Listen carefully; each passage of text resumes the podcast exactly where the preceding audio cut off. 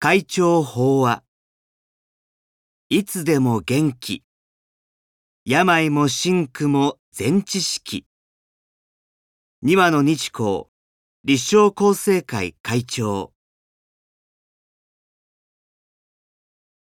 災難に遭う時節には会うがよく。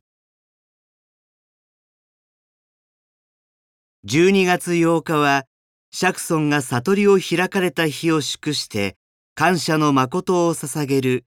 浄土絵です。釈尊の説かれた御法に巡り会えたことの素晴らしさ、ありがたさをお互い様心からかみしめさせていただきたいと思います。さて、同じく12月8日。と言っても、文政11年1828の浄土への日に、良寛禅師は釈尊が悟られた真理を、血の通った生きた法として伝える一通の手紙を、大地震に見舞われた友に書き送っています。打ちつけに死なば死なずに流らえて、かかる浮き目を見るがわびしき。出し抜けに死ぬこともなく生きながらえて、このような浮き目を見ることのなんと苦しいことよ、と読んで、まず友をいたわった上で、しかし、と続け、災難に遭う時節には、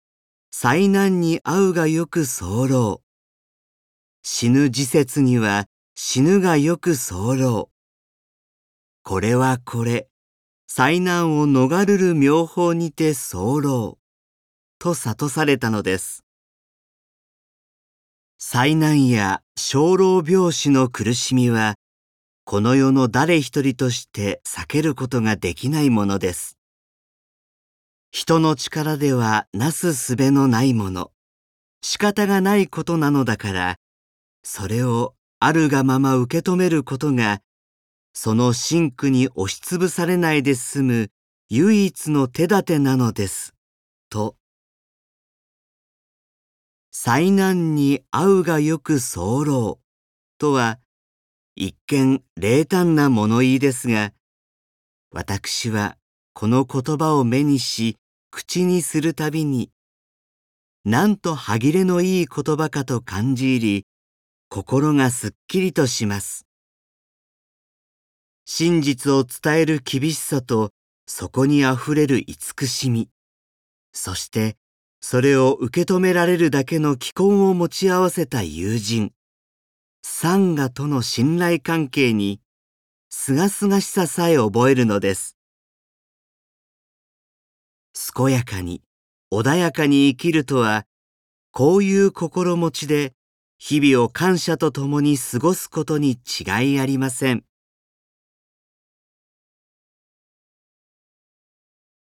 ただ神殿を耕すのみ。ところで、法華経の一節に、大場だったが全知識とあります。大場だったは、釈尊の弟子であり、身内であるにもかかわらず、釈尊を殺害しようとまでした人物です。釈尊はその人を全知識。開祖様によれば、人生をどう生きなければならないかという大問題に、眼を開かせてくれるとも、だというのです。また、病はこれ、真の全知識なりと言ったのは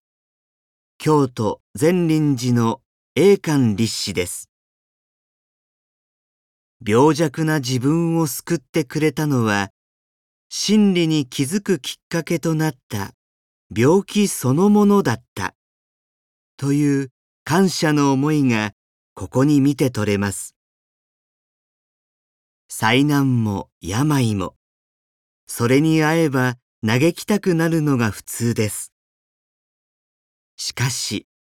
それらをこの世の断りとして受け入れ、全知識と捉えれば、真苦に打ちひしがれるどころか、心静かに、たくましく前へと進む知恵に目覚めるということです。また、健康と病は対立するものではないという見方もあります。生と死が表裏一体であるのと同様に、健康だから病気にもなり、病気になればこそ健康のありがたさもわかる。つまり、病も健康のうちというわけです。今年1月号の本誌で、私たちは本質的に元気な存在だとお話ししましたが、こうして見てくると、もともと健康で元気な心身を与えられ、時に不調があっても、それを生きる力に変えていく能力を私たちはいただいているのです。ある方は、全力を出し切って行動し、ぐっすり眠ることが健康の秘訣と言っていますが、それは自分のなすべきことに精一杯取り組むと、持ち前の性のエネルギーが働くということでしょう。その上で、私たちにとってさらに大切なのは、欲や怒りを超えて、和やかな心を持って日々精進を続けること。神殿を耕すことです。新たに迎える年を一層元気に過ごすために、私はまた新鮮な気持ちで釈尊を訪ね、説著なども踏まえつつ、神殿を耕すことについて考えてみたいと思っています。以上で、厚生令和5年12月号、会長先生ご法話の朗読を終了させていただきます。